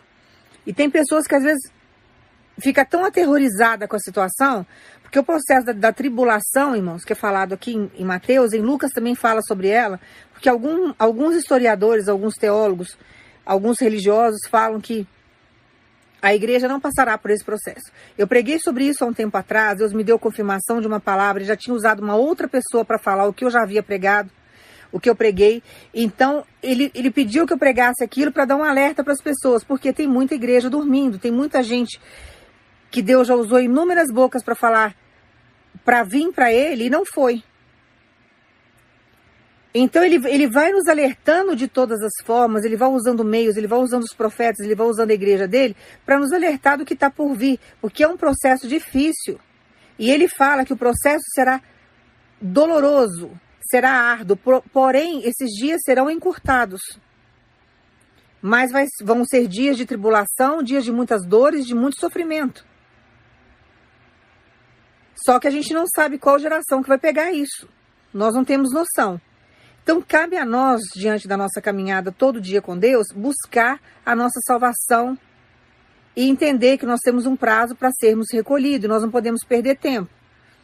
Então, quando você pega umas pregações assim que está tocando o terror, tem que avisar, tem que alertar o povo, tem, mas não amedrontar, mexer com o emocional dos outros. Que é o que eles fazem. E isso não traz ninguém para Jesus, às vezes até afasta. A pessoa fica com tanto temor, com tanto é, é, medo, com terror da situação, que ao invés dela se aproximar de Jesus, entender que Ele é a luz, que Ele é a salvação, recua. Porque quem vai fazer o trabalhar na vida do outro é o Espírito Santo. Então Deus pediu que eu entrasse nesse ponto, porque tem pessoas aqui que estão com o coração apreensivo, você está com o coração apertado, estava pedindo resposta para Deus. Não se preocupe com o que está por vir. Quando você lê Apocalipse lá no final, você vai ver que lá Deus explica que tudo terminará bem. Então confia na palavra de Deus, naquilo que Ele está fazendo na sua vida. E não entra, sabe, nesse toque de terror que as pessoas colocam nessa internet. Porque muitas pessoas falam e, e criam polêmicas ao invés de, de, ensinar as pessoas o caminho de Deus, a salvação, aliviar o sofrimento, entender que Deus é um refúgio, que Jesus é vivo, que Ele está aí para te socorrer, que nós não temos tempo e nós temos uma data cronometrada, nascemos e morremos um determinado tempo, ao invés de usar a vida para isso, não, fica criando polêmicas na internet, na internet para poder fazer o quê? Trazer seguidores, trazer curtidas, trazer visualizações, querendo mostrar que é superior dentro do Evangelho. E nós temos que tomar muito cuidado com isso. Muito cuidado, porque nós não sabemos o momento em que ele vai vir, mas nós temos que ter responsabilidade diante daquilo que nós temos com o Senhor e caminharmos todos os dias confiando nele buscando a nossa salvação e a nossa santificação. Porque a salvação, ah, ninguém toma a nossa salvação, nós já fomos salvos. Tem pessoas aí vivendo pela suposta graça que hoje nós não vivemos pela lei, vivemos pela graça, mas tem muita gente aí com o coração bem distante do Senhor e a graça de Deus não está na vida dessas pessoas, elas fizeram uma escolha. Porque o livre-arbítrio ele existe. Muitas pessoas vão servir a Deus e outros não, está na palavra. Muitos chamados e poucos escolhidos. Muitos vão ser chamados, mas não vão permanecer. Então existirão poucos escolhidos ali que vão servir a Deus. Por que, que Deus tem tanto ciúme da gente? Porque muitos não vão segui-lo. Muitos não vão se dedicar a Ele. Muitos não vão, se, vão, não, não vão querer abdicar do pecado, da facilidade que o mundo oferece, dos prazeres momentâneos que o mundo dá, para estar na presença dele, porque ele é 100% santo. Então, quando tem alguém disposto a servi-lo, quando tem alguém disposto a ficar na presença dele, quando tem alguém disposto a fazer aquilo que ele pede, quando tem um coração obediente, quando tem alguém que semeia no reino dele, quando tem alguém que tem amor a vidas, que entende a palavra dele, que passa pelo processo que ele que ele impõe, que ele coloca e vai servindo a Deus, amando pelo que ele é e não pelo que ele possa dar, ele tem ciúme. E não tem ninguém nessa terra que faça ele se afastar da gente, a não ser que a gente queira se afastar do Senhor. Ele não deixa. Ele tem ciúme. Não, esse aqui é meu, esse aqui é selecionado, esse aqui é chamado de filho. Essa é chamada de filha. Essa daqui renunciou tudo por mim. Essa daqui não coloca os filhos acima de mim, não coloca marido acima de mim, esposa acima de mim são filhos selecionados, esse daqui eu posso contar, esse daqui eu posso ter segredo, esse aqui eu tenho mistério com ele, eu tenho mistério com ela. É diferente, irmãos, é um relacionamento de intimidade que poucas pessoas conseguem ter com o Senhor. Mas isso é uma busca, isso é um querer, é uma renúncia. Aí vem pessoas falando um monte de coisa nessa internet e começa a dar um nó na cabeça de muitas pessoas. E ao invés de trazer essas pessoas para a presença de, de Deus, trazer isso para o reino, começa a afastar, porque as pessoas começam a ter medo. Se Jesus não sabe, se os anjos não sabem, irmãos, qual que é o mortal nessa terra que vai alegar com veemência, sabe, com firmeza de palavra que Jesus vai voltar nessa geração? Oh, irmãos, é muita inocência. É muita canalice de uma pessoa que diz conhecer a palavra ficar pregando esse tipo de coisa. Por aí você já vê que não tem uma vida tão certa com Deus. Porque se tivesse, não falaria tanta heresia assim. Nós não podemos colocar palavras na boca do Senhor, fugir daquilo que Deus ensina na Bíblia. Eu tenho uma palavra assim muito fácil de ser entendida, mas aquilo que eu prego está dentro do Evangelho. Tem gente que não gosta da minha maneira de pregar, eu não estou aqui para agradar os outros também. Jesus não agradou todo mundo. Quem somos nós, somos nós para agradarmos a todo mundo? Mas nós temos que ter, sabe, responsabilidade com aquilo que nós pregamos. Não podemos sair cuspindo coisas e tocando terror no coração dos outros. As pessoas já estão com a mente confusa, vivendo momentos de dores, não sabe para quem que pede socorro. A cada dia o amor está se esfriando mais. Ninguém está querendo saber de Jesus.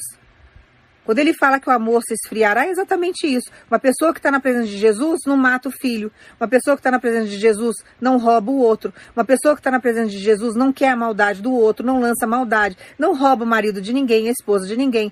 Não, não quer a quebra do comércio de ninguém. Não amaldiçoa a pessoa para ela ter uma enfermidade. Não deseja a morte de ninguém. Não faz maldade para os animais mas as pessoas que estão se esfriando no amor, não querem saber de Jesus. Então, não querem saber das regras de Jesus, não querem saber do caráter de Jesus, não querem viver os frutos do Espírito Santo. São pessoas que estão com o coração bem distante. E as gerações que estão chegando, a cada dia que passa, estão mais distantes, estão ficando mais frias nesse sentido.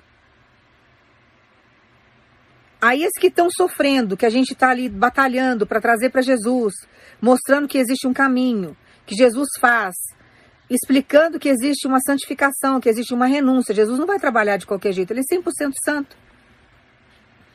Ele não vai fazer milagre na vida dos outros de qualquer jeito. A pessoa tem que se consertar se torna um caminho mais árduo para as gerações que estão vindo, para quem está evangelizando nessas gerações de agora, porque o amor está se esfriando. Há uns anos atrás, as pessoas tinham mais medo quando se falava de Deus. As pessoas tinham mais respeito.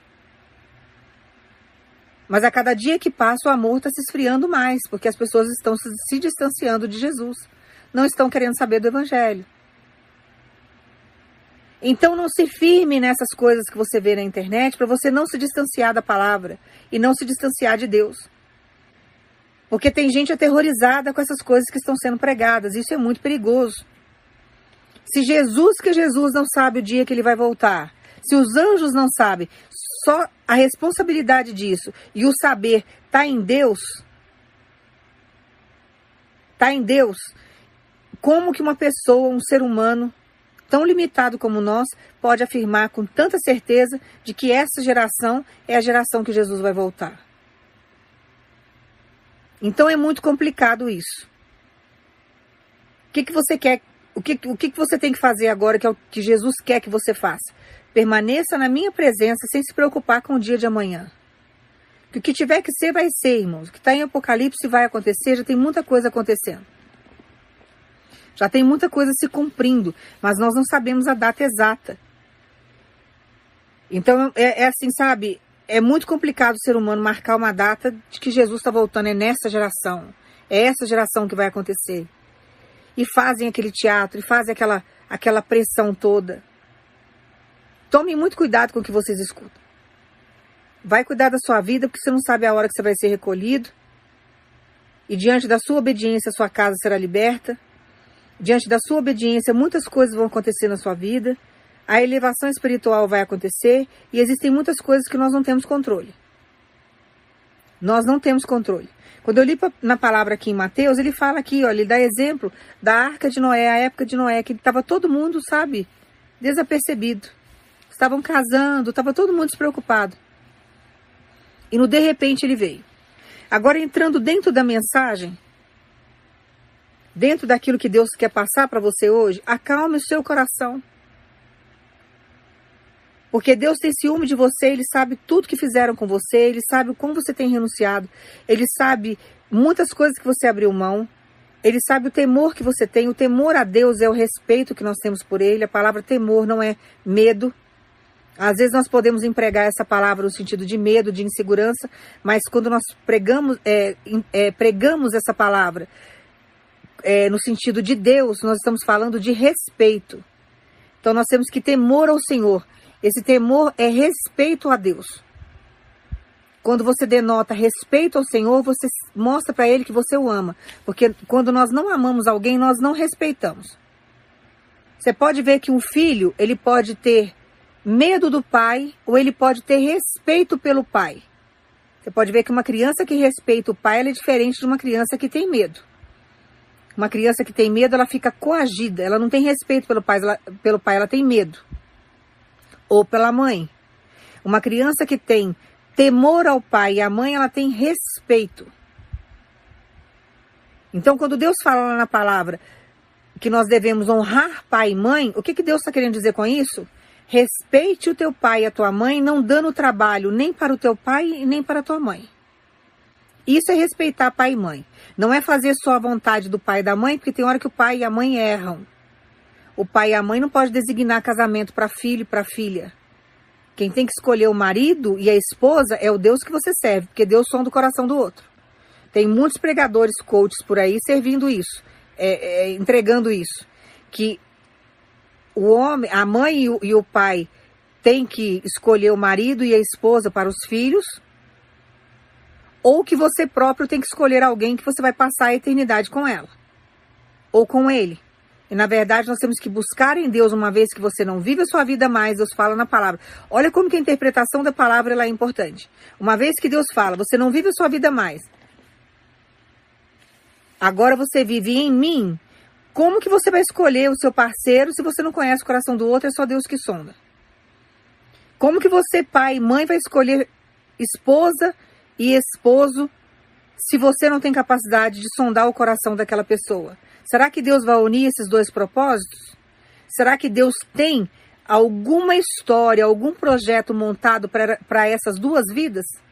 Será que Deus está de acordo com isso? Então nós temos que buscar em Deus o direcionamento de tudo, porque Ele sabe o que é melhor para nós. Ele sabe o que é melhor para os nossos filhos. Ele sabe o que é melhor para a nossa vida. Nós não sabemos escolher nada. Nós comemos errado. Tem coisa que você está comendo em excesso que está te fazendo engordar e você nem sabe.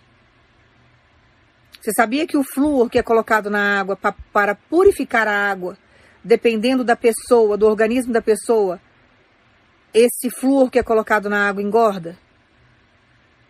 Então nós temos que buscar em Deus o direcionamento de tudo de tudo, absolutamente de tudo que nós vamos fazer, porque nós não conhecemos no profundo muitas coisas. Por mais que você estude, a medicina se torna falha aos olhos de Deus, a parte jurídica se torna falha aos olhos de Deus, a ciência se torna falha, porque ele tem o um controle soberano de tudo. Então, quando nós analisamos que Deus tem o poder sobre todas as coisas, o tempo é dele, o momento é dele, e ele, no de repente dele, ele faz um grande milagre na nossa história. Ele chega no de repente dele, ele faz a revolução que ele quer.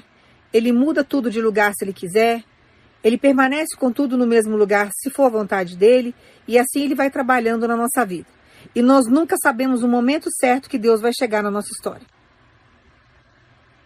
Mas nós precisamos sempre caminharmos confiando naquilo que Ele tem para nós e no que Ele é na nossa vida e deixar ele trabalhar da maneira dele, porque dentro do propósito dele, da maneira como ele trabalha, ele vem e opera grandes milagres e faz o sobrenatural na nossa história. Porque nós não temos controle sobre isso.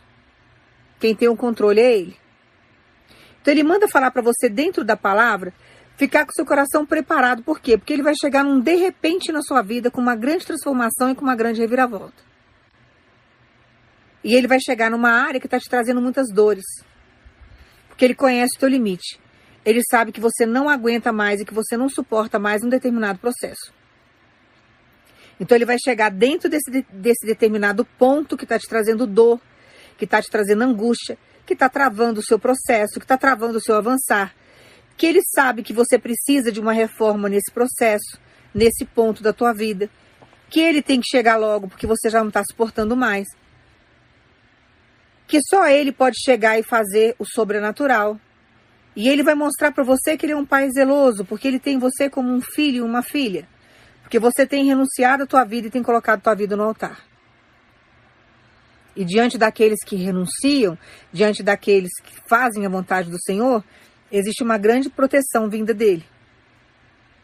Ele sabe diferenciar quem o serve e quem não serve. Ninguém engana o Senhor. Então ele manda dizer para você: estou chegando com um grande de repente na sua vida, numa área que está aí precisando do meu socorro, que precisa de uma reforma, de uma transformação, que precisa de uma mudada, que precisa de uma girada. E é isso que ele vai trazer para sua vida. Ele vai chegar com uma grande reforma e vai ser de repente. O de repente de Deus está chegando na sua vida como ele fez aqui, como eu disse para você na palavra. Ele chegou aqui com um dilúvio e ele foi avisando antes. E o povo estava dormindo, desprevenido, achando que nada ia acontecer. E ele manda dizer para você: não fique desprevenido, não fique desprevenida. Continue na oração, continue marchando, continue confiando. Porque diante daquilo que você tem buscado em mim, eu estou chegando dentro desse processo aí que está te causando muita dor com uma grande transformação. Eu estou chegando com de repente. Ele está chegando para mudar tudo. Na época de Noé, irmãos, foi só água. Não chovia naquela época. Não chovia. Ninguém conhecia chuva. Ninguém sabia do que estava sendo falado. Ninguém entendia o que Noé estava sendo, estava construindo. Nem Noé sabia o que ele estava construindo. Nem ele nem os filhos. Ele só obedeceu ordens. E Deus deu toda a medida, deu condições, providenciou tudo. Ele passou 100 anos construindo aquilo. 100 anos. Ele nem sabia o que estava por vir, mas ele, na confiança, ele foi caminhando. E você está assim, você está sem saber o que está por vir, mas está chegando aí uma revolução na sua história. Está chegando uma revolução. Irmãos, ninguém conhecia chuva, ninguém sabia o que, que era aquilo ali. Quando veio aquela água lá do céu, imagine, eu imagino o desespero daquele povo. E num de repente Deus trouxe uma transformação naquele cenário, mudou tudo. Então Deus manda dizer para você, tá che... ninguém está acreditando na mudança do seu cenário, ninguém está achando que vai ter chuva nesse lugar, ninguém está achando que aquilo que você está construindo, a arca que você está construindo, não tem utilidade nenhuma. Ninguém está sabendo que, o preço que você tem pago. Ninguém sabe a dificuldade que você está aí para obedecer o Senhor. Você está aí dentro de um projeto de um arquiteto de Deus que só você sabe o preço que você tem pago, mas você está construindo. Tem gente que está nove anos construindo, tem gente que está 15, 16, 8, 10. Mas Deus está aí só contemplando a sua construção. E te sustentando diante desse processo. Vai chegar agora o de repente de Deus, porque está chegando chuva nesse cenário. Está chegando o dilúvio de Deus aí nesse cenário para mudar o seu cenário de uma vez, assim, de uma forma radical. E quem vai ser pego desprevenido aí vai ter que ver você exaltado. Porque agora o seu nível, ó, vai subir. A água subiu e ficou aqui, ó. A arca não estava na terra, mas não, ó. A água foi subindo, ela foi subindo junto. É isso que Deus está trazendo para você, mudança de nível. Então Deus manda você aguardar, acalmar, respirar fundo três vezes, entender que Deus está no controle de tudo e que no de repente Ele vai chegar e vai fazer aquela transformação na sua história. Você vai ver que valeu a pena você ter esperado em Deus, ter ficado na presença dele, não ter se contaminado, não ter ido pela cabeça dos outros, não ter feito a vontade de ninguém. Você renunciou. Agora está chegando recompensa para você diante desse cenário que você tem vivido. Então Deus manda dizer para você nada do que você construiu durante todo o processo que você tem vivido vai ser em vão. É algo transformador que Deus está trazendo para sua vida. E vão ter que ver que Deus é na sua história. Então acalme seu coração, porque toda renúncia que você fez, por mais difícil e árduo que seja o caminho, porque nós servimos um Deus que é 100% santo, não dá para servir a Deus de qualquer jeito. Não dá. Ele tem percebido a sua santificação, ele tem visto o seu esforço. Tem pessoas aqui que você é rodeada de fariseu, você é rodeada de pessoas que não sabem nem que Deus existe. É crítica por trás de crítica.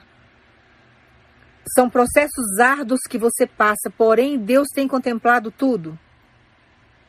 E diante da contemplação de Deus, ele manda dizer para você: a perseguição foi acirrada. Você poderia ter me negado inúmeras vezes. Você poderia ter jogado para o alto todo o projeto. Mas você fez que nem Noé, você continuou. Você não sabia nem o que era dilúvio, você não sabia nem o que era chuva. Você vai ver a transformação que Deus vai trazer no seu cenário. Porque o que Deus está trazendo é coisa que você nem imagina, são coisas que você nunca viu. Como Noé e os filhos dele, a família dele nunca tinha visto chuva. Ele não sabia o que estava por vir, ele só estava construindo um projeto com Deus, esperando. Irmãos, não é fácil não, a gente reclama. Imagina Noé construindo 100 anos uma arca daquela. 100 anos construindo um negócio que ele não sabia nem para que que era, ele estava confiando, ele estava na fé. Tá igualzinho você. E você igualzinho a Noé. Então acalma o seu ânimo. Por que que tá tão, sabe, apavorada a sua alma? Está igual Davi. Está igualzinho Davi. Com a sua alma agitada, desesperado desesperada, querendo ver resposta, querendo ver mudança no cenário. Deus manda dizer para você: vou chegar num de repente, eu vou te surpreender. E você vai ver que eu sou contigo. Irmãos, quem está com Deus, quem deposita sua vida ao Senhor, não sai decepcionado. Quando nós fraquejamos na fé, quando nós não depositamos fé diante do processo, é que nós nos decepcionamos. Mas nós não nos decepcionamos com Deus. Nós nos decepcionamos porque nós olhamos para nós. Quando você olha para Deus e você começa a exercer a tua fé diante da palavra e daquilo que você ouve, você não se decepciona. Você é fortalecido todo santo dia. Mas quando você olha para você, para a sua pequenez, para a sua limitação, para o cenário limitado que você vive, para a escassez que você está, você se decepciona com Deus. Mas na verdade a sua decepção lá no profundo não é com o Senhor, é com você mesmo. Porque você queria fazer mais, você queria estar num outro cenário, você queria agitar, você queria resolver as coisas do seu jeito, mas você é limitado. Você sabe que tem lugares que não adianta você ir, tem pessoas que não adianta você procurar, tem coisas que não adianta você querer fazer com as suas mãos que não dará certo. Aí você se frustra. Mas não é com Deus. Porque Ele está trabalhando a teu favor, você não está vendo, mas está. Então Ele manda dizer para você que o que está chegando agora para sua história é um de repente dele que está vindo. E é um de repente para trazer uma grande mudança, trazer coisas que você nunca viu. Noé nunca tinha visto aquela chuva. Noé nunca tinha visto dilúvio. E ele manda dizer para você: o dilúvio que está chegando na sua vida não é um dilúvio de destruição. É um dilúvio de bênção que está chegando para sua história. São coisas grandiosíssimas que ele vai entregar. Ele não vai entregar para você um cenário de escassez. Ah, vou tirar você aqui de dois cômodos e vou colocar você em dois cômodos e meio. Não. É uma mudança, uma transformação radical. São coisas que você nunca viveu, que você nunca viu. É uma chuva que vai cair do céu de bênção e de milagres que você nunca viveu. Ele não vai te dar nada pela metade, ele não vai fazer nada que você tenha, sabe, que pagar preço ainda mais por mais anos daquilo. Não, ele vai te dar estrutura, porque o que ele está trazendo para sua vida é muito grande. E tem pessoas aqui que já está bem preparada para receber o que ele vai trazer.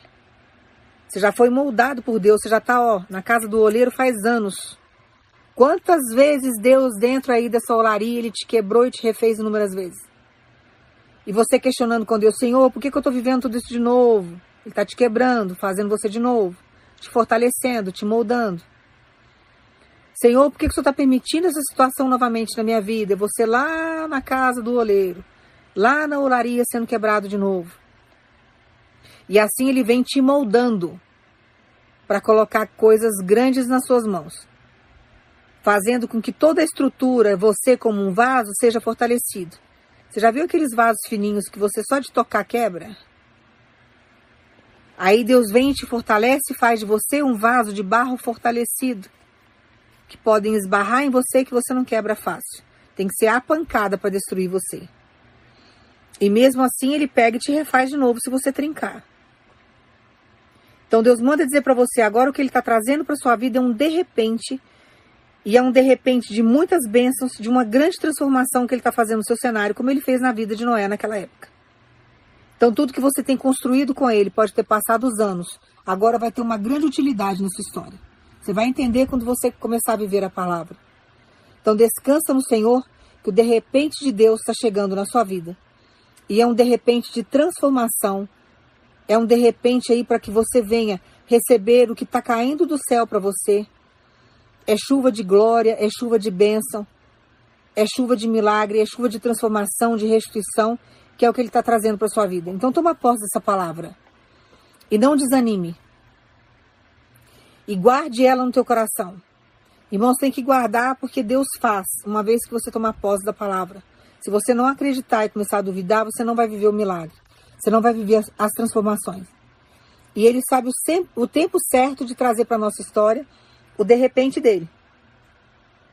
Como ele consegue fazer vários milagres na nossa história dentro do tempo dele e é tudo perfeito. E ele manda dizer para você muitas coisas que eu já tenho agregado, que eu já tenho feito no seu cenário, que eu já tenho colocado de posse nas suas mãos, faz parte dessa grande mudança que está chegando. Você vai ver que são peças que agora vão começar a se encaixar dentro de um cenário glorioso, de uma grande transformação que ele está trazendo para você. E diante de tudo que ele tem te falado, você não desistiu. E agora ele está chegando aí com esse de repente dele na sua vida.